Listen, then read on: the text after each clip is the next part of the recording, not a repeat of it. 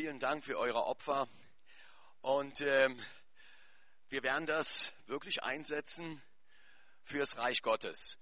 Was wir in den letzten Tagen hier erlebt haben, das war grandios.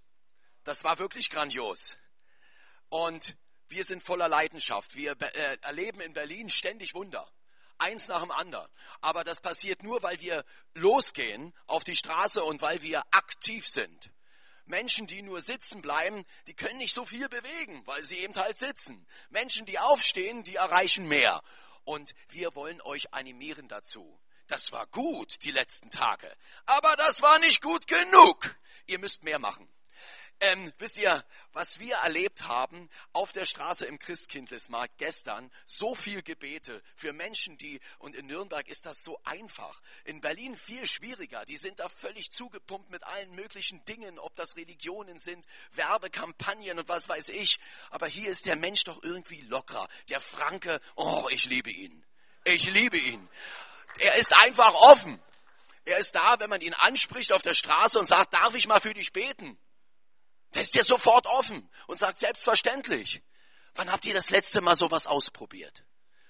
Wann seid ihr mal, aber ich meine jetzt jeden, nicht nur das Straßenteam unter der Führung von Hedi. Ist das Hedi?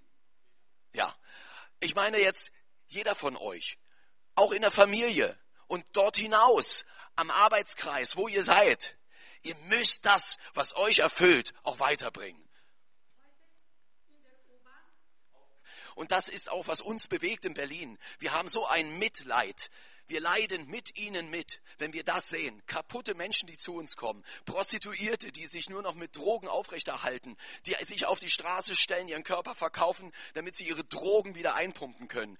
Total kaputte Menschen. Punker, Hooligan, Neonazi, egal in welchem Plateau. Alle Menschen sind verloren ohne unseren Jesus. Und wir müssen es weitergeben. Leute, wir müssen das weiter sagen. Wir können es nicht für uns behalten. Das ist schon fast eine Sünde, muss ich euch sagen. Na, ich glaube, das ist eine Sünde.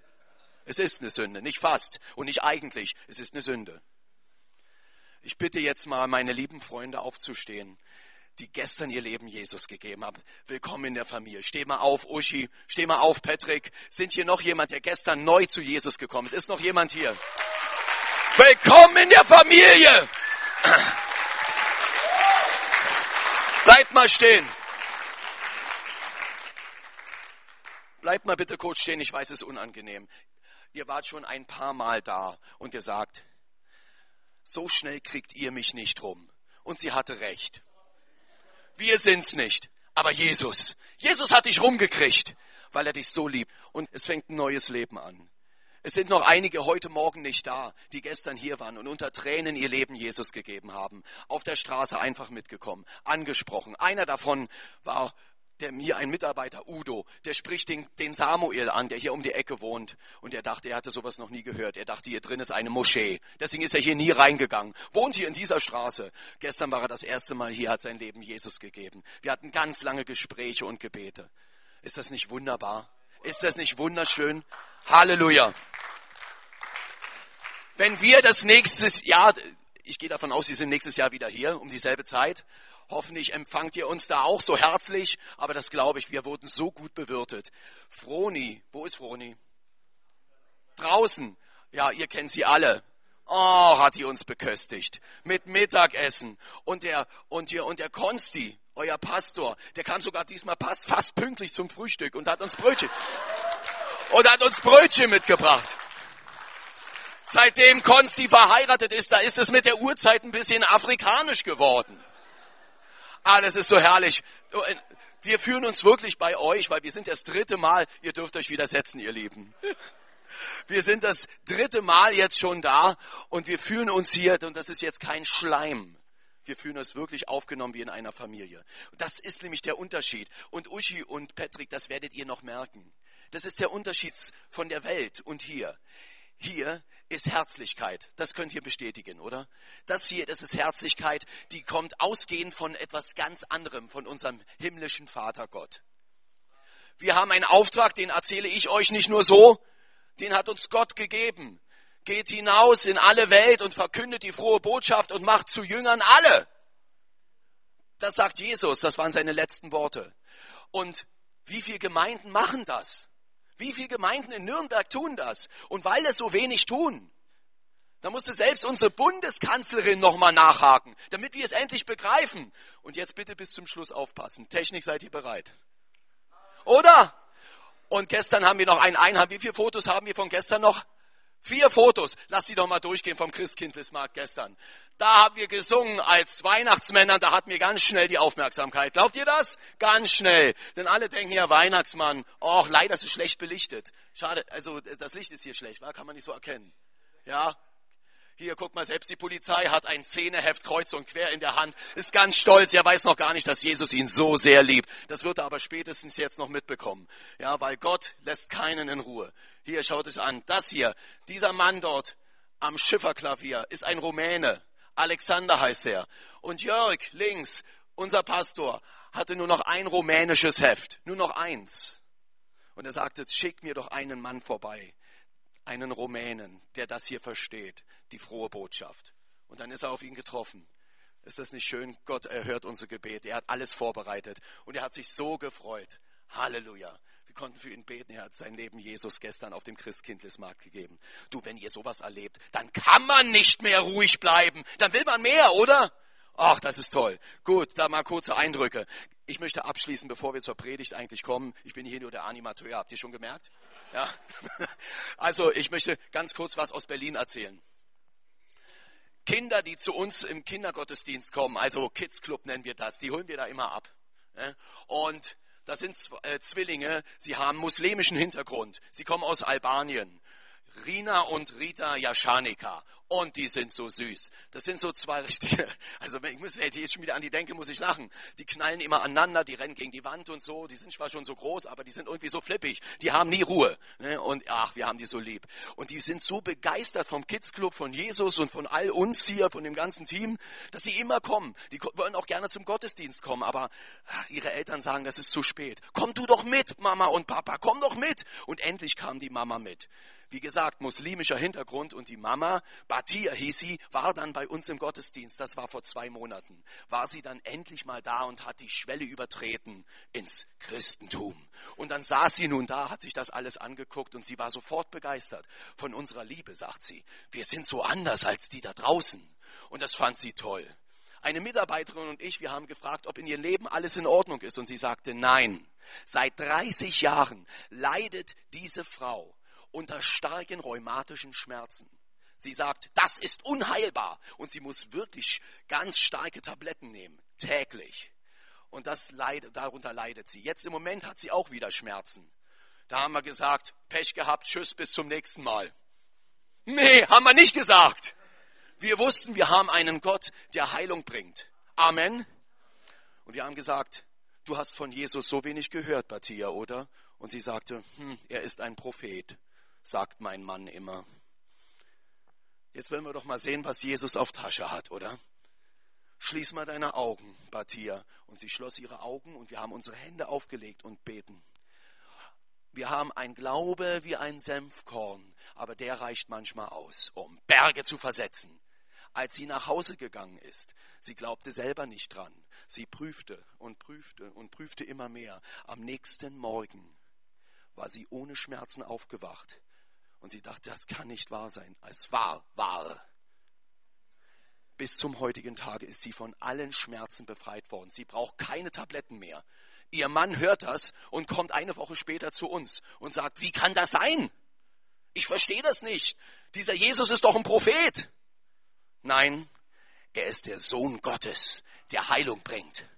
Das kann gar nicht sein, sagte er, schüttelt den Kopf und ging durch die Tür. Ist das nicht herrlich? Gott hat die Batia und die Familie gerettet.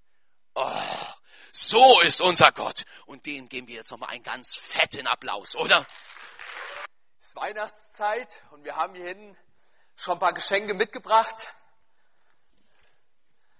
Das ist ein großes Geschenk. Die meisten würden sich wahrscheinlich freuen, wenn sie so eins bekommen würden, oder? Aber ich sage euch, wisst ihr, meine Oma, die ist richtig genial die hat sich das größte Geschenk abgeholt, das überhaupt gibt. Das größte Geschenk, vor zwei Tagen hat sie das abgeholt. Was ist das größte Geschenk? Was ist das größte Geschenk? Ihr kennt euch ein Geschenk nicht aus Nürnberg, wa? Das muss ich euch erzählen, was ist das größte Geschenk? Die himmlische Herrlichkeit. Zwei Geschenke gibt es im Leben, die richtig grandios sind. Das eine ist, wenn du Jesus kennenlernst, aber das größte Geschenk ist, wenn du die Herrlichkeit Gottes gehst. Und ich war Donnerstagabend hier und da krieg ich einen Anruf von meiner Mama und habe mit ihr telefoniert und da sagt sie, Mensch, es sieht bald so aus, dass meine Oma nach Hause geht. Und da habe ich mich nach der Evangelisationsveranstaltung nach Hause gemacht, nicht um Sterbebekleidung zu machen. Das machen wir grundsätzlich nicht, Sterbebekleidung, weil wir sagen, wir machen keine Sterbebekleidung für die Hölle, sondern wir haben sie, oder deswegen bin ich gefahren, um sie herüber zu bekleiden in die Herrlichkeit Gottes. Und da habe ich die Nacht bei ihr gesessen ich habe gemerkt, es ist bald soweit, sie geht zu Jesus rüber. Da habe ich mich noch ein bisschen hingelegt, aber Gott macht so Timing. Der weiß, wann ich müde bin, hat er meine Oma noch so lange dagelassen. Und dann kam die Zeit und ich saß neben ihr und meine Oma ist einfach rüber in die Herrlichkeit Gottes gegangen. Und das ist das schönste Geschenk. Und dann habe ich eins versprochen. In der Bibel steht, dass im Himmel zwei geniale Sachen sind. Einmal wird jede Träne abgewischt. Wer hat hier schon mal geweint? Mal die Hand hoch. Alle? Eure Tränen werden abgewischt. Manche trauen sich die Hände nicht zu heben. Ich beglückwünsche euch zu viel, so viel Hartherzigkeit. Ne? Aber die wird heute noch gebrochen. Letztendlich, Tränen sind gut, wenn, man, wenn das Freudentränen sind. Manchmal brauchen, haben wir auch Trauertränen, aber Gott sagt, und das ist das Schönste, dass er alle Trauer zu Freude verwandelt wird in seine Herrlichkeit. Und das ist das Schönste. Das heißt, wenn du in den Himmel kommst, da wird es richtig genial, richtig schön sein. Jede Träne wird abgewischt, tagtäglich Freude. Und das ist schon ganz schön. Aber schlecht ist, wenn du dich alleine freust, oder? Hey, das ist langweilig irgendwie. Und deswegen weiß ich, meine Oma ist jetzt im Himmel und die braucht gute Gesellschaft. Ne? Und deswegen wünsche ich mir so sehr, dass die, die Jesus schon kennen, dass die meine Oma Gesellschaft leisten. Ich werde einer von denen sein. Olli der Nächste, Konsti ist der Dritte. Aber ich hoffe, wir haben noch mehr hier. Weil dann werden wir Wiedersehensfreude haben, steht in der Bibel. Und Wiedersehensfreude ist richtig genial. Gestern kamen ein paar Leute auf mich zu und haben gesagt, herzliches Beileid. Und da frage ich mir, für, für was? Für was? Und das ist nicht übertrieben, wirklich. Ich bin kein bisschen traurig. Meine Oma war 94. Wenn meine kleine Tochter stirbt, die 15 Monate ist, dann wäre ich traurig. Aber die wecke ich von den Toten auf. Weil ihre Zeit ist noch nicht gekommen. Aber in der Bibel steht 70 oder 80 Jahre. 70 oder 80 Jahre. Und der Herr hat meine Oma 14 Jahre dazugegeben. Und das soll ich traurig sein? Ich habe gesagt, wünsch mir herzlichen Glückwunsch. Und meine Mutter habe ich gesagt, Mensch, für den Tröster, das soll ja eigentlich Freundesfest sein. Lass uns doch eine Hochzeitstorte machen. Ja, ihr guckt mich so entgeistert an. Aber das ist das Wort Gottes. Meine Oma feiert gerade Hochzeit mit Jesus. Es ist genial. Ich, ich bin begeistert. Und wisst ihr, wann mir euch, ihr könnt mir Mitleid wünschen. Wisst ihr wann? Um die ganzen Verlorenen in Berlin. Ihr könnt sagen, Jörg, ich bemitleide dich, dass sich immer nicht ganz Berlin bekehrt hat. Und dann sage ich Amen. Weil da hat Jesus viel Leid getragen. Aber wisst ihr, wir müssen wirklich umdenken. Ich habe am, am Donnerstag habe ich die Predigt. Und das wirklich, was ich jetzt sage, ist nicht übertrieben oder, oder irgendwie übersteuert. Ich meine das wirklich so, wie ich hier bin. Ich habe so, wirklich, ich habe so eine innerliche Gewissheit um den Himmel und deswegen bin ich unterwegs. Ich hätte studieren können, ich habe drei Monate Maschinenbau studiert. Und da habe ich gedacht, warum mache ich diesen Blödsinn? Ich muss den Leuten von Jesus erzählen und das ist mein Ziel. Wenn meine Eltern, jetzt sage ich das morgen noch, wenn meine Eltern sterben, ich werde ein Freudenfest machen. Ich werde ein Freudenfest machen. Wenn sie im richtigen Alter sind, weil jetzt haben sie noch einen Auftrag, Menschen zu Jesus zu führen. Aber ich werde ein Freudenfest machen, weil wir im Himmel wirklich zusammen ein Fest feiern werden. Ich mache das wirklich. Und jetzt am, am Donnerstag habe ich die Trauerpredigt. Ich sage euch, ich werde eine Freudenbotschaft machen. Und mein Ziel ist es, dass alle, die kommen, dass sie Jesus Christus ihr Leben lassen. Wer ist denn heute hier, der sagt, ich bin mir sicher, dass ich einmal im Himmel sein werde? Es sind noch einige da, die sich nicht sicher sein. Du wirst dir nachher nach dem Gottesdienst sicher sein. Seht ihr? Weil das das Schönste ist. Ne, jetzt, also, jetzt noch nicht sicher, aber es wird kommen, garantiert, garantiert. Das ist wirklich so. Aber versteht ihr das? Versteht, es ist wirklich wichtig, dass wir umdenken, ja? Also ich bin auch sehr, sehr traurig, wenn jemand stirbt, der nicht errettet ist. Da bin ich sehr, sehr traurig. Weil der den qualvollsten Ort kommt, den es gibt, das ist die Hölle. Und das ist traurig. Und wenn wir das wüssten, hey, wir würden nicht mehr schweigen. Wir würden wirklich nicht mehr schweigen. Das ist so wichtig. Wenn ihr in Weihnachten, wenn ihr an Geschenke denkt, denkt bitte an das größte Geschenk, das es gibt. einmal im Himmel zu sein bei unserem Herrn. Ich stelle mir so wunderbar vor und lasst uns da ein Freudenfest haben, ein Wiedersehensfreude. Und wie grandios es wird, das liegt nicht an Gott. Das ist krass, war? Wie grandios das Freudensfest und Wiedersehensfest wird, liegt nicht an Gott.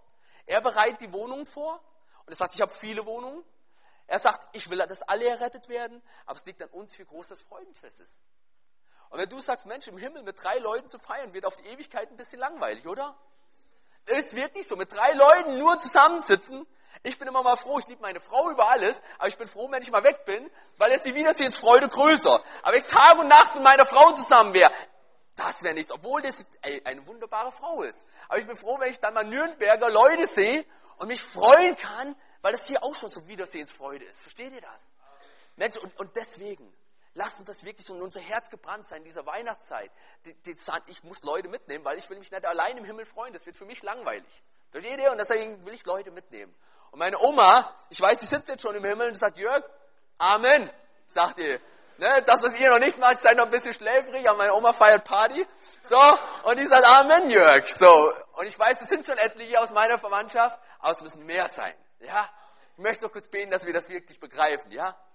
Hey Jesus, ich danke dir von ganzem Herzen, dass du meine Oma nach Hause geholt hast, dass ihr richtig gut geht, Herr. Und jetzt ich bete, Herr, dass jeder heute Morgen wirklich eine persönliche Entscheidung für dich trifft, dass er auch einmal nach Hause geht zu dir. Und ich danke dir, dass du so genial bist, Herr, dass du so ein wunderbarer Gott bist, Herr. Und dass uns nichts von dir trennen kann, Herr, wenn wir eine Entscheidung von dich treffen und mit dir gehen. Und ich bete, dass es heute jeder sagt, dass er mit dir gehen will. Ich danke dir, dass du einfach ein genialer Gott bist. Amen. Kann mir irgendjemand noch ein Glas Wasser bringen? Im Moment ist es noch so trocken, aber es wird hier richtig feurig werden. Ich habe gedacht, ich bringe mal hier Zachäus mit eine altbekannte Geschichte für die meisten. Umso besser für die, die es nicht kennen. Dafür sind wir ja immer da, ne? weil für die Christen ist Konsti da. Das ist ja euer Pastor. Ne? Und wir kommen immer für die Ungläubigen, die dann gläubig werden. Okay? Und ich habe Zachäus mitgebracht, aber auch für die, die denken, ja, kann ich abschalten, kenne ich ihn auswendig, stimmt nicht. Du wirst heute herausgefordert und du wirst Zachäus auf ganz neue Art und Weise kennenlernen. Wollen wir mal reingucken, ja? In Kapitel 19 des Lukas-Evangeliums steht folgendes. Und er ging nach Jericho hinein und zog hindurch. Er. Wer ist er? Jesus. Mensch, das müssen aber alle sagen. Mensch, wer ist er? Jesus. Wollen wir gucken, was Jesus macht? Interessiert euch das? Danke. Seht ihr, Cindy kann mir schon das Wasser reichen. Das wäre das wär vor, vor zwei Jahren undenkbar gewesen. Da war sie, also vor ein paar Jahren war sie noch Prostituierte. Jetzt ist sie ein Kind Gottes und jetzt kann sie mir das Wasser reichen. Das ist, so ist der Herr, der verändert alle, sage ich euch. Heute geht es nicht um eine Prostituierte, die rettet der Herr auch, aber heute geht es um Nürnberger. Also Jesus kommt nach Nürnberg. Jericho streichen wir hier mal, ja. Also Jesus kommt nach, nach Nürnberg. Glaubt ihr das? Heute Morgen kommt in die Ecclesia-Gemeinde ganz speziell. Er ist hier unter uns. Und siehe, da war ein Mann. Haben wir Männer unter uns? Ja, ich, ich füge hinzu, man darf das normal nicht, aber ich mache das einfach. Der Herr wird es mir verzeihen. Da war eine Frau und ein Mann. Ist heute Frauen und Männer da? Gibt's noch irgendwas anderes? Nein, nur Männer und Frauen gibt's, also der Herr ist für dich da. Da war ein Mann namens Zachäus. Du kannst heute deinen Namen einsetzen. Da war ein Mann namens Martin oder Annalena oder wie du heißt. Ihr könnt euren Namen einsetzen. Ihr müsst es sogar tun. Der war ein Oberer der Zöllner und war reich. Und er begehrte, Jesus zu sehen. Wer will heute Jesus sehen? Die meisten, ich wünsche mir, dass alle ihn sehen wollen. Ich habe eine Frage ausgelassen. Da steht, er war sehr reich. Wer ist hier reich? Halleluja, ein paar gibt's, die das meinen. Die, andre, die, die, andre, die anderen, die melden sich nicht. Die haben Angst, dass sie ausgeraubt werden oder mehr geben müssten. So.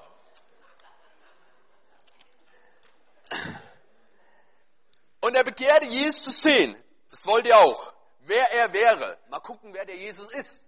Und ich hoffe, dass heute Morgen auch Leute da sind, sagen, Mensch, ich will mal gucken, wer der Jesus ist. Und das hat der Zachäus, der war nicht dumm. Warum war der nicht dumm? Weil er sehr reich war. Reiche Leute sind nie dumm. Ist euch das schon mal ausgefallen? Kann nicht sein. Wie willst du als Dummer Geld machen? Das mir noch nie begegnet. Also, der war intelligent, aber der hat gemerkt, Mensch, ich will mal den Jesus, will ich mal gucken, was mit dem los ist. So, muss ein bisschen schneller machen, sonst kommen wir nicht durch. Und konnte es nicht wegen der Menge, denn er war klein von Gestalt. Wer ist klein? Ich, Martin, komm her.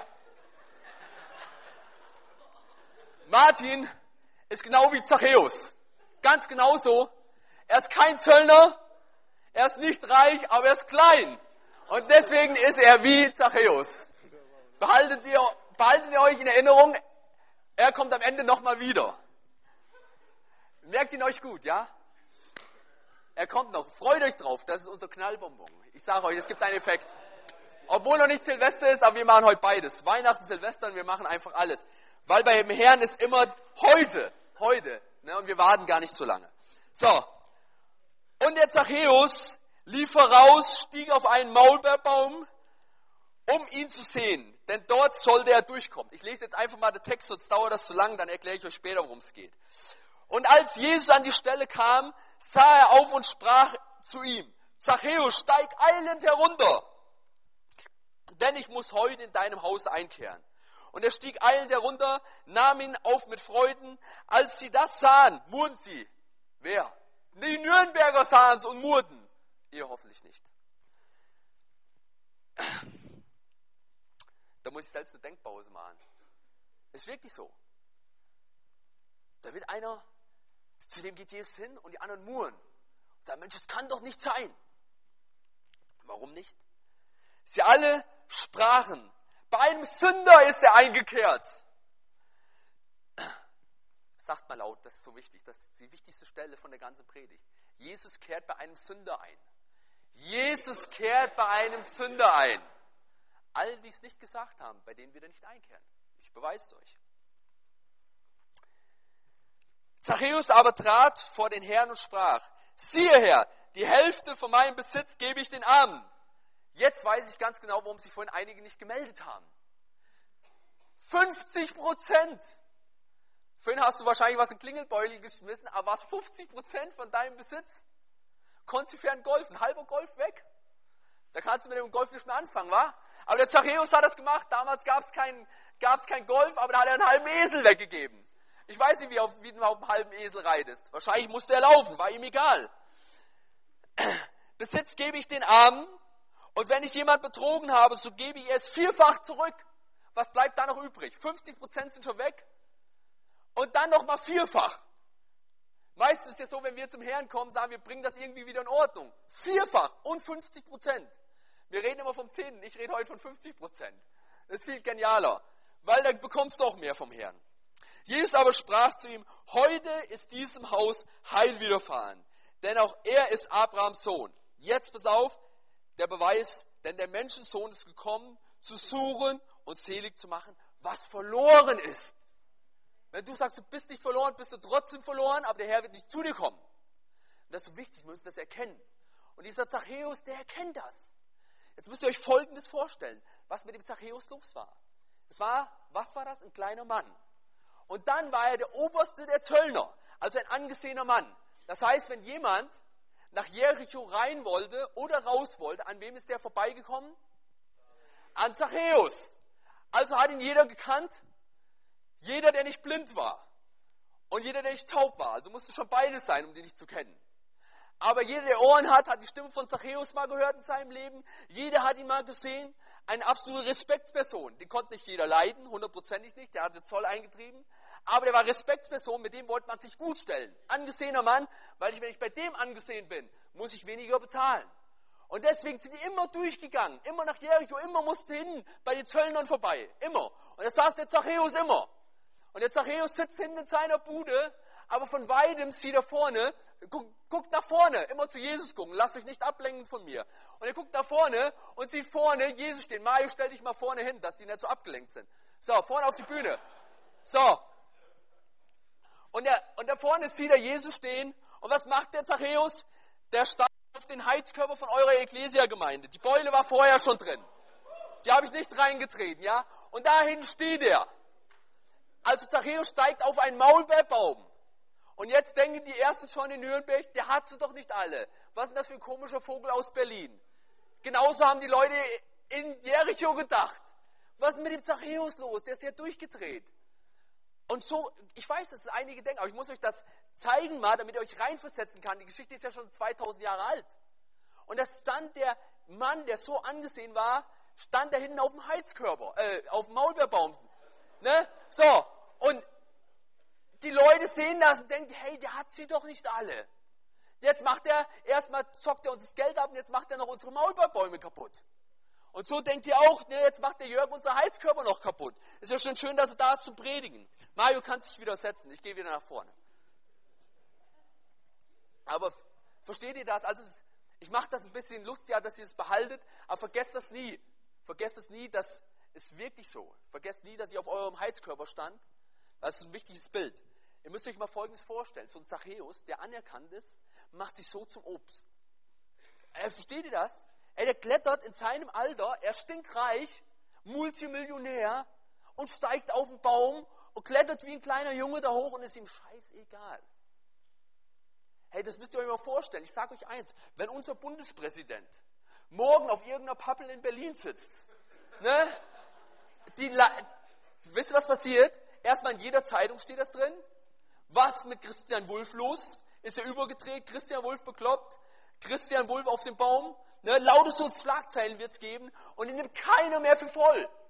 Das Ende. Und das macht der Zachäus so. Und warum tut er das? Das ist entscheidend, dass wir das begreifen. Warum? Weil er Jesus sehen will. Hey, dem ist das total egal. Und jetzt habe ich mir die Frage gestellt, wo ich die Predigt vorbereite. Warum eigentlich? Ist reich, ist ja schon mal das Wichtigste, oder? Ja, wenigstens eine nickt, die anderen, die verkneifen sich, aber einer ist ehrlich hier. Die anderen sind so fromm trainiert. So, ich sage nur bei Jesus nicken. Aber, aber, aber so, aber letztendlich ist es so, ne? Also es reicht, das ist schon mal beruhigend. Wenn man reich ist, braucht man sich schon mal nicht so viele Gedanken zu machen. Ne? Und dann hat er einen Job, also ihm ist auch nicht langweilig, ne? hat was zu tun und einen sicheren Job. Weil Zoll musste immer bezahlt werden. Heute ist vorbei, aber damals gab es die Grenzen noch. Also total sicherer Job. Und jetzt müsst ihr euch mal Folgendes fragen. Ey, das ist, das ist kein Mörder. Das ist auch keine Prostituierte gewesen wie Sandy. Kein Hooligan wie Olli. Und jetzt, warum tut er das? Der ist reich, dem geht's gut. So wie der Ecclesia-Gemeinde in Nürnberg. Wie den meisten von euch. Nicht jedem, aber wir haben ja die letzten Tage schon davon berichtet, dass Jesus für die Kaputten ist er ja da. Und das haben wir auch schon ein paar Mal erzählt. Aber was will so ein Mann? Was will so ein Mann? Stellt euch mal die Frage, was will der überhaupt bei Jesus? Der braucht keine Heilung, der steht nicht drin, der ist krank. Der ist nicht krank. Der braucht keinen finanziellen Segen. Was braucht der? Der braucht ewiges Leben, braucht der. Wisst ihr, Zachäus, dem wird bewusst, hey, das ist nicht alles in meinem Leben. Hey, das ist nicht alles. Sag mal wirklich, sag das mal, das ist nicht alles in meinem Leben.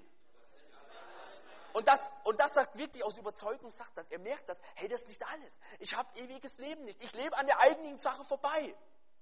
Und dann geht er auf den Maulbeerbaum und sagt, hey, ist mir total egal. Ist mir egal, was andere Leute denken. Spielt überhaupt keine Rolle. Ich will Jesus sehen. Und ich habe einen Mango, ich bin klein, ich komme nicht mehr durch, ich bin ein bisschen spät dran. Also gucke ich schon mal nach ihm. Ich halte schon mal Ausschau. Der hätte auch sagen können, warte ich doch, bis Jesus vorbeikommt. So, so sahen auch manche heute Morgen in der Gemeinde, Mensch, ich kann ja evangelisieren, aber lass mal Jesus vorbeikommen, mir das persönlich sagen. Jesus ist schon lange da, aber du musst Ausschau halten nach ihm. Ausschau halten. Und jetzt sind so viele mit Jesus unterwegs und die ignoriert Jesus. Die ignoriert mit ihm, mit ihm unterwegs sind, ein bisschen lauben, mal sehen, was passiert, sondern der geht zu denen, die Ausschau halten. Versteht ihr? Der geht zu euch, die Ausschau halten, sagt, ich will mehr, die offenen Herzens haben. Und wenn du Ausschau, wenn du hörst die Botschaft von Angela Merkel, von Olli, wenn du das hörst, hey, du musst Ausschau halten nach Verlorenen. Du musst sagen, wo sind die Verlorenen? Ich brauche sie, ich will sie finden. Und wie Zachäus sein, ist mir egal, ob ich mich zum Obst mache. Gestern, das war genial. Aber da gab es so einige dabei, die haben gesagt, ihr seid Spinner.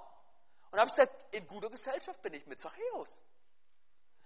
Und das ist mir total egal. Warum? Weil es wichtig ist, weil es das Schönste ist, mit Jesus unterwegs zu sein.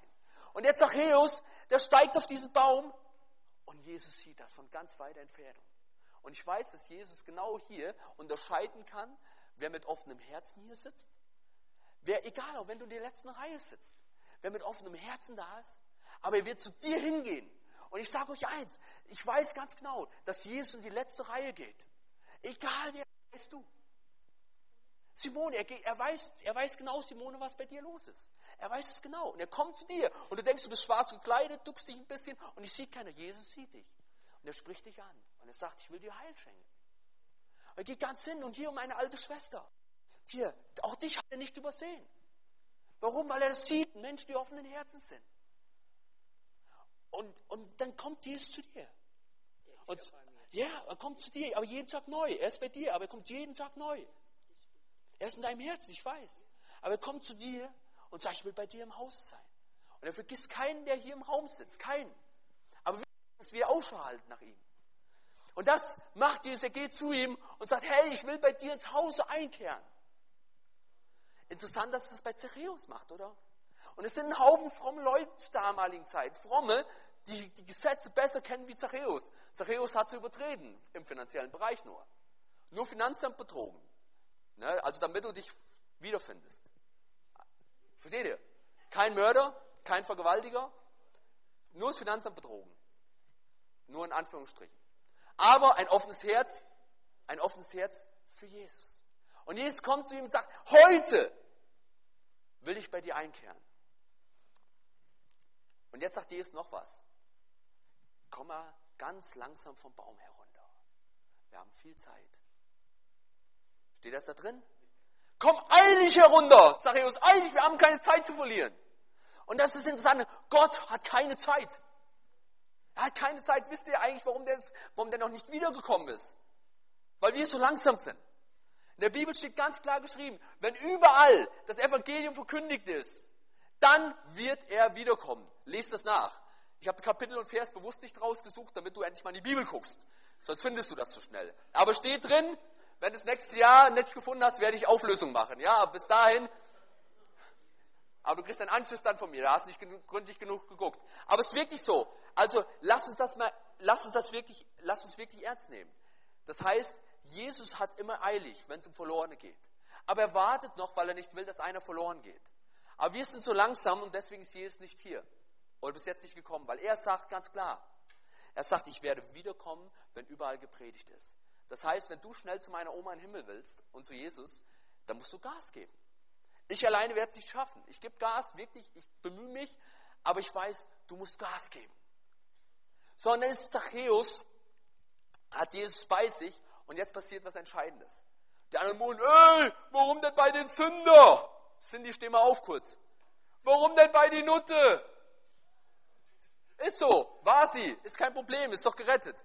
So, so, und, und, so, und da denken das manche. Und ich, ich, ich bin doch eigentlich ganz anständig. 15 Jahre schon Ekklesia-Gemeinde, treu.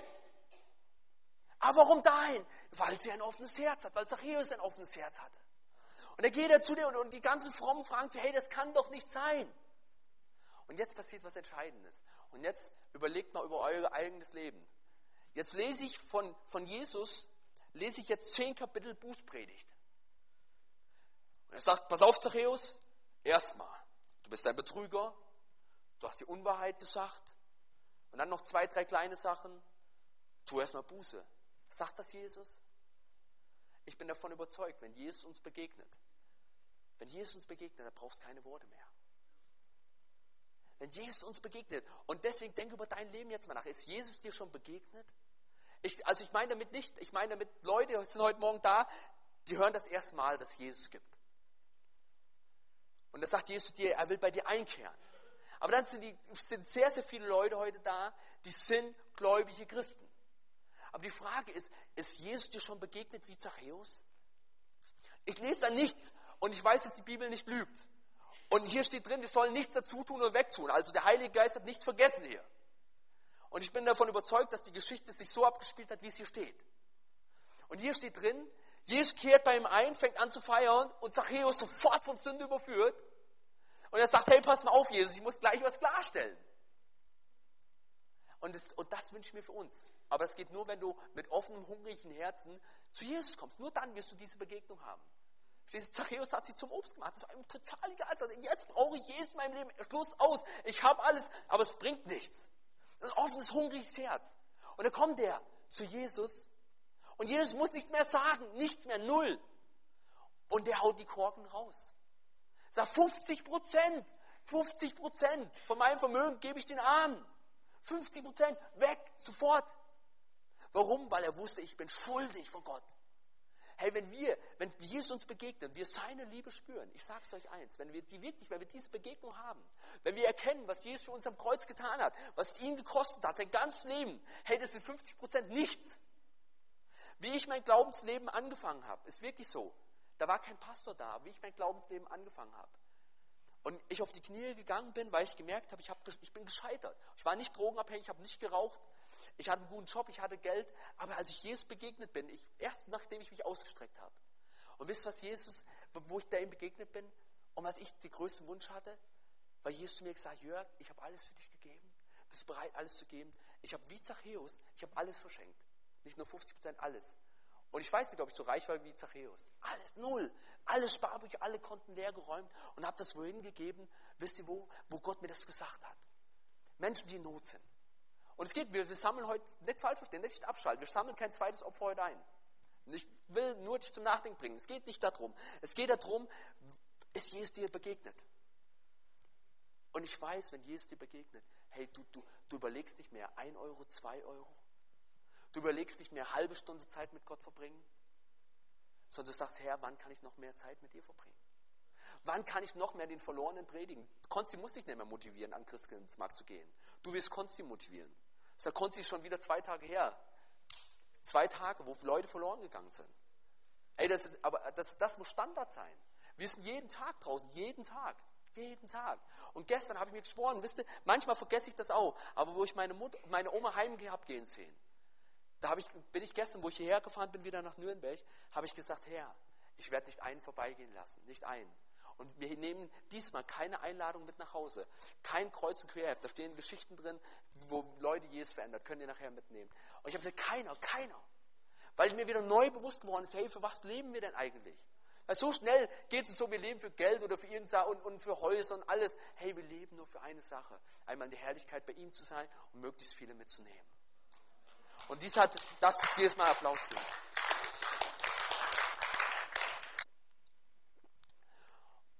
Das hat Zachäus erkannt. Und er sagt 50 Prozent. Denk kurz mal nach über dein Leben. Wenn du überleg mal, plan mal kurz durch im Kopf, Bankkonto, Lebensversicherung, Altersversorgung, alles was du hast.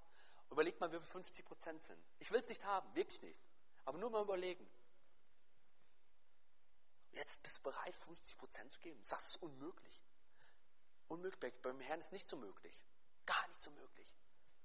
War das unmöglich? ist für mich, dass der lebendige Gott, das ist für mich unmöglich, dass der lebendige Gott auf diese Erde kommt als Mensch. Völlig unmöglich. Wo gibt es das? Nirgendwo. Er kommt auf diese Erde, verlässt die Herrlichkeit, das Schönste, was es gibt. Lässt sich hier verspotten, bespucken, lässt sich foltern, geht ans Kreuz, stirbt einen elendigen Tod, verreckt elendig. Meine, meine Oma ist eingeschlafen, aber der verreckt elendig, er hätte es nicht nötig gehabt. Das ist für mich unmöglich in meinem Verstand. Ich weiß, dass so war. Aber denke ich, Mensch, das ist gar nichts dagegen. Und wir überlegen, sagen 50 Prozent sind nicht möglich. Hey, wenn Gott die Herrlichkeit aufgibt, wenn das möglich ist, bei dir auch alles möglich. Und dann sagt er, hey, das Vierfache. Ne, also ich gebe da hier, muss ich genau nachlesen, das ist so wichtig für euch. Ne? Die Hälfte des Besitzes gebe ich den Armen. Und wenn ich jemanden betrogen habe, so gebe ich es vierfach zurück. Das heißt, wenn du die letzte, beim letzten Finanzamt die Steuererklärung falsch gemacht hast, du fühlst dich heute Morgen überführt, dann war Zachäus so, dann sagt er, Mensch, ich habe euch beschissen, aber kann ich es euch vierfach wiedergeben? Die würden gucken, wa? Ich meine schon gut, wenn du das sagst. Wir hatten eine, wir nehmen ja immer Leute auf zur christlichen Therapie. Wir hatten eine Frau, die auch Prostituierte war. Und die hat, das, ähm, hat die Versicherung betrogen. Die ist nach Amerika geflogen. Und zwar hat die angegeben, jemand hat bei ihr eingebrochen. Dann ist sie Christ geworden, sagt, sagt sie, Jörg, ich kann das nicht sagen. Das ich, du musst das sagen. Ich kann doch nicht anrufen bei der Versicherung, bei der Allianz und kann sagen, ich habe euch beschissen. Die stecken mich in den Knast. Da denke ich, naja gut, so schnell kommt man in Deutschland nicht in den Knast, aber gibt es wahrscheinlich schon Strafe. Sag ich, wir beten dafür, ob du sagst das. Du schreibst einen schönen Brief, einen Brief geschrieben, ich, Nelly Görzen, habe Folgendes getan, ich habe die Versicherung betrogen. Ich habe sie beschissen, ich habe einen Einbruch fingiert, der gar kein Einbruch war. Ich habe da beschissen und so weiter. Ich möchte es wieder in Ordnung bringen, denn ich bin Christ geworden. Es dauert keine zwei, drei Wochen, auf einmal klingelt das Telefon. Die Versicherung dran. Frau Görzen, eine Frage. Wir wissen ja, dass wir beschissen werden. Das kommt öfters vor. Nur wir können es nicht nachweisen. Die sind ja nicht dumm bei der Allianz. Aber was bewegt eine junge Frau? Was bewegt eine junge Frau, diese Sache in Ordnung zu bringen? Was? Und dann sagt sie, Jesus Christus, ich bin Christ geworden. Und dann sagt er, naja, christlich sind wir ja alle irgendwie. Sagt er, hat er recht, der Kerl? Nein. Weil Lenny sagt dann, hey, pass mal auf. Sagt er, christlich ist ja nicht, hat nichts damit zu tun, ob ich jetzt in die Kirche gehe oder abends zu bete, sondern wie lebe ich mein Leben und bringe ich mein Leben in Ordnung. Ich sage euch, der Allianzbeamte war überführt. Weil er wahrscheinlich auch schon ein paar krumme Dinge gemacht hat. Und deswegen sagt er, deswegen muss ich das in Ordnung bringen. Sagt, sagt er, das ging von der obersten Etage durch die ganze Abteilung hoch und runter, jeder redet darüber. Das hat es noch nie gegeben. Versteht ihr, dass sich jemand sagt, hey, ich habe Jesus Christus kennengelernt und ich bin eine junge Frau und ich habe keine Kohle, aber ich werde das Stück für Stück abbezahlen. Und hohen Wert haben wir eingesetzt, den sie zurückbezahlt. Das ist genial, oder? Und ich sage euch, die reden dann alle über Jesus, weil die werden fragen, was hat die Frau denn gesagt? Ich habe heute mit ihr geredet. Ja, die erzählt mir was von Jesus, der es überführt hat. Aber jetzt setzt Zachäus, setzt doch eins drauf, das Vierfache. Ist krass, oder? Hey, dann redet, ich sag, dann redet nicht nur die Allianz, da redet die Commerzbank, da reden alle dann drüber. Da stehst du in der Bildzeitung. Und die fragen dich, ob du noch ganz dicht bist. Und dann kannst du dir erzählen, wer dich richtig dicht gemacht hat. Verstehst du? Und das ist Jesus Christus. Es ist wirklich so. Wir können uns die, die Geschichte von Zachäus anhören. Aber es bringt nur was in unserem Leben, wenn wir es auf unser Leben umsetzen. Und der Herr hat heute Morgen zu mir gesprochen, erst vorhin im Lobpreis. Ich habe die Predigt habe ich vorbereitet, aber vorhin im Lobpreis hat der Herr gesprochen, dass er Menschen ansprechen will heute Morgen, die Dinge in Ordnung bringen sollen. Du sollst Dinge in Ordnung bringen. Ich weiß nicht. Ich habe bewusst nicht für ein prophetisches Wort gebetet, habe ich auch sehr oft, weil ich dich nicht bloßstellen wollte.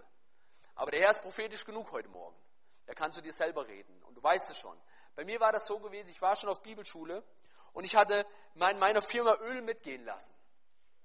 Ein Kanister gutes Öl. Und der Herr hat immer wieder zu mir gesprochen und sagt, Jörg, bereinige das. Und wisst ihr, was ich immer gesagt habe? Wie die anderen. Da gibt es viel Schlimmere. Ich? Ich? Wisst ihr, wie hier die, die Leute zu Jesus? Bei Zachäus. Ja, da musst du gehen, hast du so ein Zöllner und Sünder, was willst du überhaupt bei dem? Aber ich habe mich immer für was Besseres gehalten. Ein Liter Öl. Ich sage euch wirklich, und das ist Wahrheit. Die anderen haben Werkzeug geklaut, noch und nöcher. Das war weg, das war immer weg, immer hat Werkzeug gefehlt. Die haben sich sicher alle zu Hause eine Werkstatt eingerichtet. Und ich habe nur ein Liter, in, in, in, vier Jahren habe ich fünf Liter Öl mitgehen lassen. Von einem Fass, was eigentlich schon leer war. Ich habe es noch rausgeschüttet, aber es war trotzdem geklaut. Und der Herr sagt, Jörg, du bezahlst das. Weil der Herr ganz genau ist. Ganz genau. Wenn du genau von ihm gesegnet werden willst, musst du genau sein mit deinen Sünden aufräumen. Das ist wirklich so. Und dann habe ich, hab ich jahrelang immer wieder verdrängt. Und es ist ja nicht so, dass der Herr permanent spricht. Es gibt immer so Phasen, immer wieder, so Phasen, Phasen. Und irgendwann war aber Folgendes erreicht. Ich war auf Bibelschule und der Herr hat nicht mehr gesprochen. Ich brauche das Reden des Herrn täglich. Ich habe Bibel gelesen, ich habe gebetet, aber ich habe die Stimme Gottes nicht mehr gehört. Ich habe keine Wunder mehr erlebt. Ich habe nicht erlebt, wie Gott mich gebraucht. Und sage ich, Gott, das kann nicht sein. Ich bin nicht in Sünde gefallen. Ich, habe nicht, ich bin nicht Sünde. Nicht, dass ich perfekt bin, überhaupt nicht. Aber es ist nicht, was ich, dass ich jetzt bewusst irgendwo in Sünde lebe. Sag ich, Herr, das gibt's doch nicht. Und dann habe ich gesagt, Herr, was ist los? Tagelang ging das. Und auf einmal spricht der Herr zu mir, doch Jörg, das kann nicht sein, Herr. Ich wollte ihn verbessern. Aber er ist so genau. Und er sagte, Jörg, bezahl das Öl und ich werde wieder eingreifen. Und ich sage, okay, Herr. Ein paar Jahre hat es gedauert. Und ich bin gefahren in die Firma und habe das bezahlt und sofort hat wieder ein Wunder nach dem anderen. Sofort an dem Tag noch sie einer bekehrt, vom Kiffen frei geworden, am gleichen Tag noch. Aber warum? Warum? Aber nur aus einem Grund, weil ich gehorsam war. Und ich habe gedacht, warum? Warum gibt es keine Wirkung mehr? Und deswegen, der Herr will heute Morgen in deinem Leben aufräumen. Zwei Menschen, wenn einer noch nicht da ist, will er komplett Sanierung machen. Und bei, bei den restlichen Christen will er Renovierung machen. Ne, ganz leicht zu merken. Komplettsanierung ist, wenn du Jesus das erste Mal einlädst. Gibt es Komplettsanierung, muss alles verändern. Und Sanierung ist, wenn Dinge noch verändert werden müssen. Ne, wenn, wenn du weißt, Mensch, da, da gibt es noch ein paar Kammern, die müssen noch saniert werden. Ne? Also sie müssen renoviert werden, müssen noch schick gemacht werden, aber du musst mit offenem Herzen kommen. Und jetzt komm mal her, Martin, weil wir wollen euch noch Zeit geben. Unser Knallbonbon. Und zwar, Martin ist wirklich ein Zachäus. Ist nicht reich, er ist kein Oberzöllner, aber er ist klein. Aber vor zwei Jahren hat er Ausschau gehalten wie Zachäus. Ausschau gehalten nach Jesus. Jesus, wo bist du? Ausschau gehalten. Er kam vor unseren Räumen vorbei und hat Ausschau gehalten, wo ist Jesus? Und hat das Kreuz gesehen und er konnte nicht mehr weiterlaufen. Es war richtig vor zwei Jahren. Mit offenem Herzen. Und Olli kommt raus und sagt zu ihm, hey, was möchtest du denn? Und dann, und dann sagt er, was ist das hier? Was ist das? So wie Zachäus. Der hat gesagt, ihr wollt mal sehen, wie so Jesus ist. Was ist denn das hier? Was ist das? Aber offenes Herz. Und sagt Olli, das ist eine Gemeinde. Da geht es um Gott. Da habe ich noch nie über Gott habe ich mal gehört, aber Jesus habe ich noch nichts gehört. Und er sagt, Mensch, komm am Sonntag zum Gottesdienst. Und dann sagt Martin, was macht ihr heute? Bibelstunde, ja, kann ich da nicht kommen. Das ist ein offenes Herz, versteht ihr? Der hat nicht gewartet bis zum Sonntag. Verstehst du? Der hat nicht gewartet bis zum Christkindlesmarkt mal einmal im Jahr evangelisieren. Jetzt! Heute! Sofort! Wir waren überrascht. Ich glaube, Jesus ist auch manchmal überrascht, wenn da so Leute stehen mit offenem Herzen. Jetzt! Und dann kamen unsere Räume rein. Das Rest erzählt er selber. Ein ganz bewegend, ein ganz, ganz bewegend. Vor zwei Jahren war er nämlich das erste Mal da. Es sah noch ganz anders aus. Nicht so schick wie heute. Ne? Also manche sagen auch, so war noch so Hip-Hopper, so, ne? aber er, er soll es selber erzählen. Hier, Martin. Erstmal Applaus für Martin. Jörg hat eigentlich schon das Beste erzählt, war. Aber das ist wirklich so. Ich habe 18 Jahre lang geraucht, 15 Jahre wirklich viel gesoffen und 12 Jahre Drogen genommen. Ich war heroinsüchtig, Koks, Ecstasy, alles wirklich richtig viel. Ne? Ich bin mit drei Monaten bin ich adoptiert worden und meine Mutter hat mir mit fünf Jahren gesagt, das war der absolute Hammer gewesen. So, weißt du, sie sagte mir so, pass auf, Martin, du bist adoptiert. Ich sag so, was denn bitte? Das geht da ja nicht. Weißt du, meine Familie, wo ich dachte, das wäre meine Familie, das war nicht meine Familie gewesen, ja. Das sind Leute gewesen, die mich, die mir gesagt haben, sie lieben mich, die haben mich, die haben mich aufgenommen, aber das war nicht das, was ich wirklich wollte. Wisst ihr, meine Freunde? Ich habe dann angefangen mit sechs Jahren zu rauchen und habe wirklich richtig Gas gegeben auf der Straße. Mir war meine Familie wirklich völlig latte gewesen, weil das war nicht meine Familie. Ne? Ich habe auf andere Leute eingestochen. Wir haben sie zusammengeschlagen, wirklich brutal zusammengeschlagen. Und es, mir hatte Spaß gemacht, muss ich sagen, weil ich habe auf alles geschissen, wirklich. Ne? Ich habe nach 20 Jahren, wirklich nach 20 Jahren, habe ich das erste Mal einen Brief bekommen von meiner Adoptivmutter, die mir sagte, pass mal auf, Martin, ich habe einen Brief für dich, guck dir mal an. Da stand wirklich von meiner leiblichen Mutter. Meine leibliche Mutter hat mir einen Brief geschrieben. So, sie hat mir gesagt, so Martin, ich liebe dich, ich habe dich wirklich viele Jahre gesucht und das war der Hammer gewesen. Ich habe mich mein ganzes Leben lang ohne Scheiße an, an irgendwelche Strohhelme gezwungen, an die Drogen, an Alkohol, an meine Freunde. Es hat nichts geklappt. Das war alles faul, der Dreck, man. Es war alles faul gewesen. Es ist entweder weggebrochen oder irgendwann war vorbei, dann musste der Nächste wieder ran. Aber da kam nichts mehr, ja. Und ich wusste wirklich nichts von Gott. Ich bin zu meiner Mutter gegangen und sagte, jetzt hast du es geschafft, das ist meine Mutter, das ist meine Familie. Ich habe die Frau wirklich richtig geliebt. Ich habe ihr alles erzählt, pass auf, Mutti, ich bin Junkie, weißt du. Ich habe Heroin genommen, ich habe alles, ich habe auf Leute eingestochen, eingeschlagen, alles. Die hat ein offenes Ohr gehabt, wirklich richtig offenes Ohr, war. Und dann ist der absolute Hammer passiert. Nach zwei Wochen raus, hat sich herausgestellt, dass diese Frau mich auch gar nicht lieben tut. Pass auf, Martin, ey, du bist durch eine Vergewaltigung entstanden, weißt du. Ich wollte mich umbringen mit dir, du warst im Bauch, ich habe mich von Herd gelegt. Das erzählt meine Mutter mir, weißt du. Und die sagt, ich werde dich niemals lieben können. Niemals werde ich dich lieben können, wie ich Toni, wie ich Christine liebe, ja. Und ich habe mit mir wirklich so einen Hass empfühlt, ich hätte wirklich die erschlagen können, die Frau. Ich habe ihr Auto kaputt gemacht, es zerkratzt, die Reifen zerstochen und ich habe so einen Hass auf diese Frau gehabt, dass wenn ich eine Axt gehabt hätte, ich hätte sie erschlagen, auf jeden Fall. Ich hätte das gebracht. Das wäre wirklich, so bin ich gewesen. Es ist so, weißt du. Und ich bin abgehauen. Ich sag so, weißt du was, du kannst mir, ich, habe keinen Bock mehr auf euch. Mir. Ihr habt mich zu oft verletzt und ich wurde schon wieder verletzt. Ne? Und ich habe dann bin dann in diese Hip-Hop-Szene eingedriftet. Ich war vorher schon drin, aber dann richtig radikal, auch mit Graffiti und alles. Ich habe wirklich nur Scheiße gebaut, ja. Bis ich in ein Krankenhaus gekommen bin und da wäre ich auch fast, äh, was heißt draufgegangen, so. Wenn ich noch länger bin, dann hätte es geklappt, ne.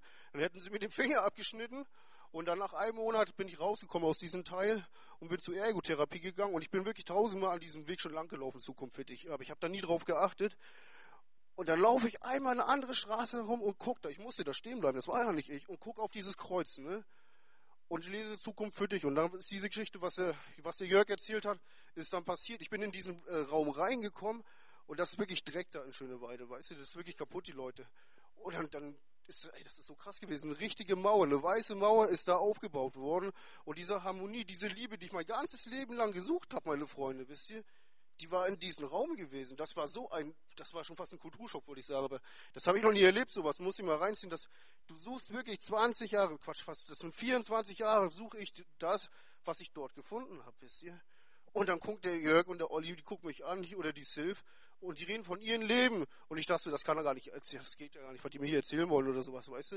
Ich so, danach suchst du wirklich die ganze Zeit. Und diese Harmonie, diese Harmonie, wirklich, die, die da ausge, gestrahlt haben. Ich sag so, das will ich jetzt haben. Wisst ihr, die haben für mich gebetet und ich bin wirklich so immer rumgelaufen. Das ist dieser Gang gewesen, aber das ist, das ist hier. Ich habe nicht nur 100 Kilo, ich habe eine Tonne, eine Tonne Sünden drauf gehabt, locker, weißt du, und die haben gebetet und alles wasch weg. Und mit mal war ich erhobenes Hauptes. Ich bin da wirklich erhobenen Hauptes rausgegangen. Ich habe sowas noch nicht erlebt, dass meine Sünden, meine Sünden mir alle vergeben wurden. Echt alle, meine Freunde, wisst ihr? Das ist so und es ist kein Scheiß. Jesus gibt es und ich kann euch das sagen, weil ich habe wirklich die Hölle, ich habe die Hölle gesehen, wisst ihr? Ich habe da drinnen gelebt, ich habe den Teufel gedient auf alle Fälle, ich habe es ordentlich gemacht, aber ich kann euch eins sagen, ich habe jetzt was ergriffen, was wirklich, das ist ein Strohhalm, der aber wirklich echt, also die, ich habe da schon ordentlich dran gezogen, ne? Aber der geht, der geht einfach nicht zu Ende, Mann. Das ist der Hammer, das ist schon fast eine Liane, da kannst du hochziehen, wie du willst, da passiert, kommt immer ein Wunder nach dem anderen. Und jetzt jetzt die dritte Halbzeit sozusagen. Wisst ihr, ich habe so viel Wunder, so viel Wunder erlebt, das ist der absolute Hammer. Ich bin im Fernsehen gewesen, mein Zeugen steht im Internet. Meine Mutter, wo ich wirklich richtigen Film drauf geschoben habe. Ich bin zwei äh, Jahre jetzt in Lüdenscheid, ja, in, in Wiedenhof. Das ist wirklich eine Elite da. Der Walter Heinreich und der Bernd Mette, das sind die absoluten Hammer, die Leute, wisst ihr. Und es gab mal ein Gebet, pass auf, wenn, wenn ihr wollt, dann werdet ihr jetzt beten, wir beten jetzt für den, dass ihr was empfangen von den Menschen, denen ihr wirklich lieben tut. Ne? Also wo, wo ihr so werden sollt, ihr dürft so werden, wie der ist. Und ich sag so, pass auf Gott, weißt du, ich will nicht eins haben von dem Walter, ich will den Bernd, ich will von jedem, von Walter, Bernd, von Rainer Bonk, ich will von allen will ich was haben. Und er hat das gemacht, ja. Ich bin dabei, das drinnen zu leben und ich ziehe das Ding locker durch auf jeden Fall, wisst ihr. Und Gott hat mir meine Familie wiedergegeben, hat mir meine Mutter gegeben, sie hat sich bekehrt, mein Bruder hat sich bekehrt, meine Schwester, die kriegt einen Föhn. Ich sag Martin, das bist du nicht. Das bist du nicht. Ich sag so, doch, das bin ich doch. Du schreibst anders, du siehst anders aus, du, du redest ganz anders, das kann ja gar nicht sein. Ich sag ja, das ist Jesus. Und das ist wirklich eine Heidin, die Frau, weißt du? Aber die sieht mich, die hört mich, die sagt so, das geht gar nicht klar. Darauf hat meine Mutter sich bekehrt. Die geht wirklich zu Olli und zu Jörg, die gehen da immer hin, die lieben diese Leute, wisst ihr? Und ich habe statt Hass Hass in meinem Herzen habe ich nur noch Liebe für diese Frau. Also wenn ich die sehe, dann, dann kriege ich Freude. Das ist so, weißt du? Dann kriege ich richtig Freude, Mann. Und ich habe vor zwei Jahren, bin ich hier in Nürnberg gewesen, wisst ihr? Und das ist hier was ganz Besonderes, wirklich. Das ist hier was ganz Besonderes für mich. Ich habe hier den Heiligen Geist erfahren und ich habe mich hier wirklich richtig bekehrt. Ja, Mann. Wir sind in den Raum gewesen und ich dachte so, jetzt ist alles vorbei. Was ist denn hier für eine Sprache am Start, ne? Ja, ja, da haben sie in Zungen gebetet. Dann sind wir hier hingekommen, ich sag so, pass auf Gott, ey, dann will ich das auch haben. Weißt du, wenn das dazu gehört, dann will ich das auch haben. Wenn ich jetzt hier Zeugnis gebe, dann musst du das jetzt gleich dröhnen lassen. Ich will, dass du mir wirklich helfen tust. Dann ist wirklich Gott auf mich rübergesprungen in, mein Herz. Ich habe den richtig gesehen und ich habe Gas gegeben. Aber das war nicht ich, der das gemacht hat, das war wirklich der Heilige Geist gewesen. Amen, das ist es, wisst ihr? Das ist, weil ich diesen ähm, Strohhalm wirklich gegriffen habe und ich lasse den jetzt nicht mehr los. Das ist aber auch das, was nicht nur ich habe, was wirklich Gott für euch alle hat, wisst ihr? Und ich weiß, dass viele von euch das Ding losgelassen haben. Ne? Aber ihr müsst es einfach mal angreifen und mit, haltet das doch mal fest, das Kreuz. Weißt du, lauft doch nicht weg davon. Geht hin zu Jesus. Mann, das ist es. Ich bin so oft immer weggelaufen in den Partie. Ich weiß es immer. Aber trotzdem hat Gott gesagt, du musst immer hinkommen. Und ich mache das. Ich laufe immer wieder zu ihm zurück und ich greife dieses Kreuz. Und das ist eine große Gnade, wirklich. Und ihr müsst es wirklich auch noch draußen bringen, Mann. Ihr müsst, Mann, Jesus ist wirklich der, der für uns gestorben ist, wisst ihr? Und der ist aber auch für andere Leute noch gestorben, die das nicht wissen. Und Gott hat mir gesagt, du wirst ein Petrus sein. Und ich sage euch, eins in zehn Jahren ist es soweit. dann wird es passieren auf jeden Fall. Und wir werden uns auch noch wiedersehen. Alle Mann auf alle Fälle. Amen. Ganz einfach, oder? Offenes Herz zu Jesus, Sünden bekennen, er wäscht uns rein und ein neues Leben beginnt. Das ist, so, das ist für mich so eindrücklich. Ne? Du musst dir mal Folgendes vorstellen: 20 Jahre seine Mutter nicht gesehen und sein Vater nicht. Wirklich, 20 Jahre nichts. Dann lernt er seine Mutter kennen und die haut ihm sowas gegen den Kopf. Das Leben geht so richtig bergab. Er entscheidet sich für Jesus, stellt Jesus an erste Stelle, räumt sein Leben auf. Seine Mutter bekommt davon mit, weil er einen Brief schreibt und bittet sie um Vergebung, was er getan hat. Und seine Mutter findet zu Jesus. Seine Mutter war nie in Drogen oder sowas drin gewesen, ein normaler Durchschnittsmensch, so. Und, und sie merkt, hey, ich brauche Jesus. Sein Bruder, dann macht das sein Vater ausfindig. Mit dem hat er überhaupt keinen Kontakt gehabt, sein Vater auch Christ geworden. Und das ist das, was Jesus tut. Aber es tut er dann, wenn wir hundertprozentig das machen. Wenn wir so sind wie Zachäus. Wenn wir alles auf Jesus setzen. Und ich weiß, dass viele so die Entscheidung für Jesus, das Leben mit Jesus so halbherzig nehmen. So 70, 80 prozentig. Aber Gott will 200 Prozent. Die Hälfte, also das Doppelte. Das ist wirklich so. Nicht nur 100 Prozent, ich mache gerade mal, ich bekenne mal meine Sünden, sondern hier lesen wir von einem Zachäus, der Jesus begegnet, ohne Bußpredigt. Und er sagt, die Hälfte von meinem Besitz und vierfach wenig betrogen habe. Vierfach. Und wisst ihr, was hier, was hier nicht drin steht? Und das finde ich so beeindruckend. Und das hat Martin auch nie gemacht. Hier steht nicht einmal drin, ich, bei Vers 10 ist fertig, dass Zachäus sagt, aber ich erwarte auch, dass die, die mich betrogen haben, es mir zehnfach zurückgeben. Ich erwarte auch, dass jeder, der mir wehgetan hat, dass er zuerst zu mir kommt. Und du weißt gar nicht, wie ich verletzt geworden bin. Wie Menschen mich fertig gemacht haben. Martin, komm mal nach vorne. Mal die Frage an euch. Ich weiß, dass viele hier so denken. Gestern haben wir so gesprochen über die Beerdigung noch von meiner Oma. Da waren meine Cousinen da, die Jesus noch nicht kennen. Und das haben die gesagt, ich werde bei diesen Gärtnern nicht gehen zu meiner Mama, weil du weißt gar nicht, was der über uns gesagt hat. Und ich weiß, dass heute Morgen Leute hier sind mit Unvergebenheit. Aber jetzt mal die Frage an dich. Wir haben hier ein lebendiges Beispiel. Gibt es was Schlimmeres, wie ohne Vater und Mutter groß zu werden? Von deinen Adoptiveltern, die es zwar gut mit dir meinen, aber wo die Ehe auch in die Brüche geht, wo dein Adoptivvater, den du eigentlich liebst, hat er nicht erzählt, dann fremd geht? Das heißt, du bist in einer Familie groß, dann kriegst du irgendwann gesagt, hey, wir sind nicht deine Eltern, aber wir meinen es gut. Dann geht dein Adoptivvater, in den du noch dein Vertrauen setzt und denkst, na gut, ist zwar nicht mein richtiger Vater, aber der geht fremd mit der besten Freundin von der Mutter. Dann merkst du irgendwie, ist es nicht diese Verbindung, die du dir wünschst, die ein Kind braucht, Vater, Mutter zu haben. Dann suchst du verzweifelt deine Mutter, findest diese Mutter. Sie sagt dir, sie liebt dich. Am gleichen Abendzug, ein paar Tage später, sagt sie, hey, pass mal auf, du bist ein Vergewaltigungsopfer und ich wollte mich im Gasofen umbringen. Martin hätte allen recht bei ihm, was er falsch gemacht hat, sagen, erst wenn meine Mutter kommt und sich bei mir entschuldigt und auf Knien kriegt, erst dann werde ich ihr vergeben. Erst wenn mein Vater kommt, dann. Aber ich sage euch wirklich, so wahr ich hier stehe, es hat nichts mit mir zu tun. So wahr ich hier stehe, das hat Martin nicht einmal gesagt. Nicht einmal. Vor Jesus schon. Aber als er Jesus kennengelernt hat, hat er wirklich, hat er allen gesagt, sagt er, warum soll ich meinen Verwandtschaft irgendwas vorhalten, wenn ich doch selber kaputt war, wenn ich selber die Vergebung brauchte. Und das hat er noch gar nicht in der Bibel gelesen, aber das steht drin. Sagt er, wir, wenn wir wirklich begriffen haben, was Jesus für uns getan hat, wir werden keinen die Sünden vorhalten, egal wie schlimm.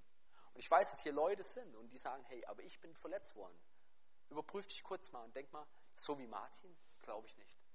Wenn einer heute so wie Martin verletzt worden ist, genau so, der kann jetzt aufstehen, der kann das erzählen. Dann wollen wir für dich beten.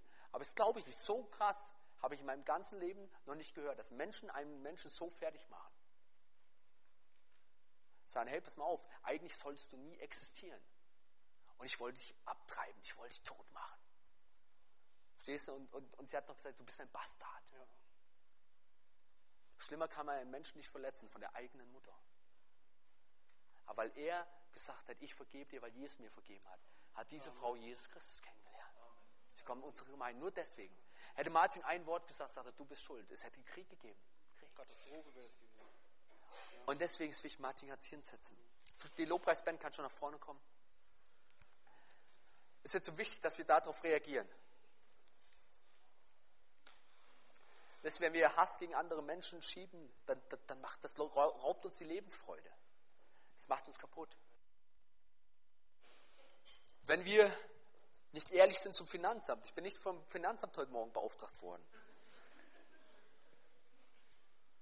sondern es war Zachäus. Zachäus war Zöllner und all, was Betrug ist, das heißt eigene Tasche, ist am Fiskus vorbeigegangen. So praktisch wie Schwarzarbeit. Habe ich auch gemacht. Ich habe Schwarzarbeit gemacht, viel. Ich hatte so viel Geld. Schwarzarbeit gemacht. Und deswegen hat der Herr mich wahrscheinlich gleich überführt, hat gesagt, verschenk alles. Und zum Schluss ist nichts mehr gelungen, weil ich wusste, es falsch. Dann hast du, weißt du, wenn du, wenn du solche Dinge machst, hast du zwar viel im Geldbeutel, aber in der Bibel steht, was nützt dir das, wenn du die ganze Welt gewinnst, aber Schaden nimmst an deiner Seele? Und ich sage euch, jeder Betrug, jede Unehrlichkeit ist Schaden nehmen an seiner Seele, jede. Ich will nicht sagen, dass du gleich das Heil verlierst. Das will ich nicht gleich sagen. Aber ich sage dir, wenn du in den Segen Gottes hineinkommen willst, den Segen Gottes, diesen Segenstrom, wo Gott an deiner Seite ist und du weißt, er ist da, er ist da, egal wo. Egal, wo du unterwegs bist. Und er, er schenkt durch dein Leben Gnade und er verändert andere Menschen, wie bei Martin. Einfach nur durch dein Leben. Martin brauchte gar nicht groß evangelisieren. Einfach sein Zeugnis gegenüber seiner Mutter. Sei, hey, ich habe viel falsch gemacht. Andere würden denken, ja zu Recht, du konntest ja gar nicht anders. Nein, Martin hat gesagt, ich habe viel falsch gemacht. Und da geht es heute darum. Bist du bereit, wie Zachäus, dich total zum Obst zu machen? Total peinlich, das ist mir total egal. Heute Morgen habe ich es begriffen. Ist egal. Auch wenn das bedeutet, ich steige auf den Baum. Auch wenn das bedeutet, ich muss jemand anderem meine Sünden sagen. Wie peinlich. Hey, ist egal. Zachäus hat sich öffentlich zur Schau gestellt. Ich lade dich heute ein, hier nach vorne zu kommen und das einem Bruder zu sagen. Das ist nicht öffentlich. Vielleicht müssen wir das mal machen, hier vorne ans Mikrofon und deine Sünden durchs Mikrofon sagen. Vielleicht müssen wir das mal machen, aber wer ist mutig dazu? Wunder kann jeder erzählen, oder? Ja, ich habe gestern für einen gebetet, das ist gut, das ist wichtig, das ist richtig. Aber vielleicht müssen wir das in den Gemeinden mal einführen. Hier vorne ist das Mikrofon zum Sündbekennen. Und dann sitzt keiner drin, der fromm ist und sagt, naja, der, das ist ja ein Sünder. So die anderen stehen da auf und sagen, hey, ich will für dich beten, Bruder. Dass dir vergeben wird, das will ich in den Arm nehmen, wie es Gott macht. Jesus ist zu dem hingegangen, er wusste das. Er ist zu ihm hingegangen, hat ihn in den Arm genommen. Jesus stößt nur Leute ab, nur Leute, die, nicht, die nichts mit ihm zu tun haben wollen. Die sagen, ich will meine Sünden nicht bekennen. Mit denen will Jesus auch nichts zu tun haben. Das ist so krass, oder? Es gibt fromme Leute, mit denen Jesus will mit Jesus nichts zu tun haben. Fromme Leute, mit denen will Jesus nichts zu tun haben. Kapiert ihr das? Man denkt immer, mit den Verbrechern will er nichts zu tun haben. Total falsch. Wir haben gerade, also kam jemand zu unserer, unserer Gemeinde und, und nur, nur dass, dass ihr wisst, um was hier geht. Kam jemand zu uns in die Gemeinde und der hat dann vor ein paar Wochen bekannt, er ist ein Kinderschänder. Hat Kinder sexuell missbraucht. Und dann, wisst ihr, was in mir losgeht? Da geht so los. Hast du die Gnade richtig verstanden, Jörg? Sitzt auf einmal einer da, der hat Kinder missbraucht. Mehrere, über Jahre. Und es sitzt da, welche Barmherzigkeit bringe ich dem gegenüber? Bin ich wirklich ein Kind Gottes? Was würde Jesus machen? Wir sagen, mit dir will ich nichts zu tun haben. Und dem tut es leid, er heult trotzdem Wasser. Wenn ihr sowas hört, wie geht es euch da? Die Religiösen, die sagen, weg mit dem. Mit dem will ich nichts zu tun haben. Weg mit ihm. Das sagen die Religiösen.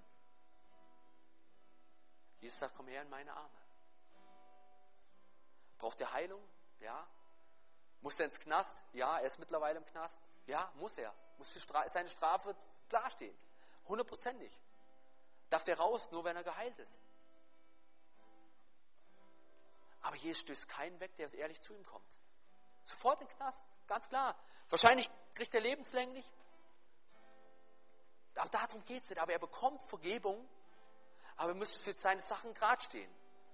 Und du wirst Vergebung heute Morgen be bekommen, aber du musst für deine Sachen gerade stehen. Das ist so wichtig. Es ist nicht nur so, ich bekenne das Jesus, sondern wenn du heute nach vorne kommst, musst du für deine Sachen gerade stehen. Dann verlangt Gott von dir, dass du dich entschuldigst, bei wem, wem du wehgetan hast, dass du das Finanzamt zurückbezahlst, wo du es betrogen hast. Es verlangt Taten.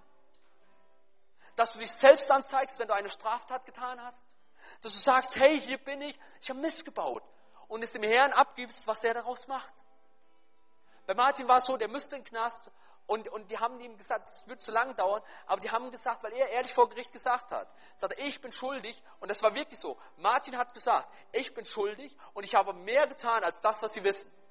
Und der Anwalt hat gesagt, das erzählen wir nicht. Der Anwalt hat gesagt, niemals, du kommst in den Knast. Martin hat gesagt, er wird sagen. Und ich wusste nicht, wie es ausgeht. Martin war frischer Christ, gerade ein paar Wochen. Und er sagt, ich werde alles erzählen. Und er steigt vor Gericht auf und die Richter lesen seine Anklageschrift vor und sagt, stopp, ich will noch was sagen. Und sagt er, ich habe mehr getan, als was sie wissen, aber Jesus hat mir alles vergeben. Ich weiß, er hat mir alles vergeben, aber ich werde gerade stehen. Und da steht, steht ein Arzt auf, der ein Gutachten abgeben soll, der Arzt, der ungläubig war, und sagt, dieser Mann hat recht. Wie, wortwörtlich, ich hätte so gern gefilmt, damit ihr das begreift. Sagt, dieser Mann hat recht und sagt, erlauben Sie ihm, auf eine christliche Therapie zu gehen. Erlauben Sie ihm das, weil das ist das Einzige, was Hilfen verändert. Und sie haben ihm den Knast verschont, haben verschont sagen, okay, er ist verändert. Das ist das, was Gott tut, wenn du ehrlich bist. Und ich möchte jetzt wirklich, ich möchte dich jetzt einladen, aufzuräumen in eurem Leben. Konstantin, komm mal nach vorne, Martin, kommt mal nach vorne, Cindy mal nach vorne. Mario, stell dich mal hier vorne hin. Wir wollen euch jetzt einladen. Im Jakobusbrief steht, wenn wir unsere Sünden bekennen, ist er, wer ist er? Wir hatten das am Anfang, Jesus. Wenn der Er steht, ist meistens Jesus gemeint. Ist er, Jesus treu und gerecht, dass er uns die Sünden vergibt und uns reinigt von manchen Ungerechtigkeiten, von fast allen, von allen Ungerechtigkeiten, von allen. Aber ich möchte nur, dass du hier nach vorne kommst, wenn du dieses offene Herz hast wie Zachäus. Wenn du sagst, ich bekenne, und wir machen das nicht, ich habe nicht den Mut dazu, weil ich denke, da kommt keiner, weil ihr so still seid. Aber ich würde so gerne dieses Mikrofon machen. Nicht, weil ich mich an Sünden ergötzen wollte, sondern dass wir beten und dass wir endlich mal lernen, unter Geschwistern ehrlich zu sein. Sie sagen, das ist mein Problem, lass uns beten. Und keiner denkt schlecht über einen anderen. Keiner denkt, er ist besser oder steht auf dem höheren Ross, sondern wir sind alle auf einer Ebene und sagen, ich habe Mist gebaut und wir bekennen. So machen wir das auch. In Berlin sorge ich dafür, dass wir in unserer Mitarbeiterrunde Dinge in der Regel offen ansprechen, unter allen. Also es sind fünf, sechs Leute drin und, und nicht unter vier Augen sagen, lass uns doch offen ehrlich sein, ist keiner besser. Und wenn irgendwas schiefgelaufen ist, lass uns bekennen, dafür beten und weiter geht's. Wir bringen das in Ordnung. Aber wir machen das heute Morgen mal, du kannst jedem, wen du möchtest. Wenn du sagst, okay, ich möchte lieber bei denen und bei denen und bei denen, das spielt keine Rolle. Aber du bekennst das, aber du verpflichtest dich, die Dinge in Ordnung zu bringen, sofern es möglich ist. Ist jemand gestorben und ich habe keine Vergebung, mich bei ihm entschuldigt, kannst du dich nicht mehr in Ordnung bringen. Aber sollte der Mensch noch leben, mit dem du im Streit lebst, gehst du hin und entschuldigst dich. Egal wie er reagiert, spielt keine Rolle. Sondern du machst es, weil du weißt, dass Jesus dir vergeben hat.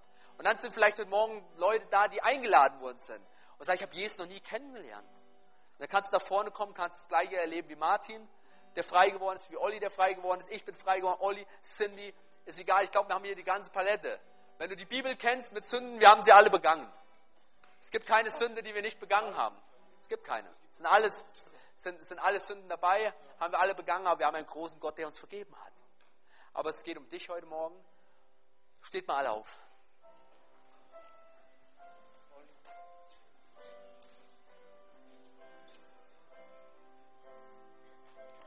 Herr Jesus, ich danke dir von ganzem Herzen, dass du hier jeden liebst. Und ich bete, dass du jetzt mit deiner Liebe wirklich durch diese Reihen gehst. Heiliger Geist, dass du jetzt wirkst, dass du von Sünde überführst, Herr. Dass jetzt Sünden bekannt werden, Herr. Herr, weil du ein Gott bist, der gerne vergibt, Herr. Und ich sehe gerade das Bild, wie der verlorene Sohn der Bibel bei den Schweinen gelandet war. Er war so dreckig und schmutzig und der Vater stand da mit offenen Armen. Und er hat nicht gesagt, wasch dich erstmal, sondern hat ihn in den Arm geschlossen. Und wir haben immer Angst, Sünden zu bekennen, weil wir denken, ja, Gott verlangt erst was von uns. Aber Gott will dich in den Arm nehmen und sagt, hey, ich will dir vergeben, aber komm doch endlich zu mir. Er steht da und wartet. Und Herr Jesus, ich bete, dass die Menschen, jeder einzelne Gottesdienstbesucher heute Morgen das begreift, Herr. Herr, dass so eine Offenheit und Ehrlichkeit hier reinkommt und dass dann ein Feuer für dich entsteht, für die Verlorenen, Herr. Herr, wir wollen wirklich Herr, dass diesen hundertprozentigen Segen haben, diese hundertprozentige Nachfolge von dir, Herr. Herr, wir wollen das wir wollen, dass du aufräumst, dass die Menschen uns dich sehen und nicht irgendwelche Betrügereien, Unehrlichkeiten, Sünden, Abhängigkeiten, Perversion, Pornografie oder was alles hier im Raum ist, Herr. Herr, ich bete, dass du Menschen davon befreist, Herr. Herr, es ist Nikotinsucht, Zigarettensucht, Fresssucht, Herr, es ist Bulimie. Herr, Herr, ich bete, dass du jetzt aufräumst damit, Herr. Herr, dass Menschen wirklich heute Morgen sagen, hier bin ich und ich bekenne und ich werde frei. Herr, ich danke dir, dass du genial bist, dass du Mut gibst, Herr, die Dinge in Ordnung zu bringen. Ich danke dir, dass du jeden segnen wirst und dass wir wunderbare Zeugnisse hören werden, was du getan hast. Amen.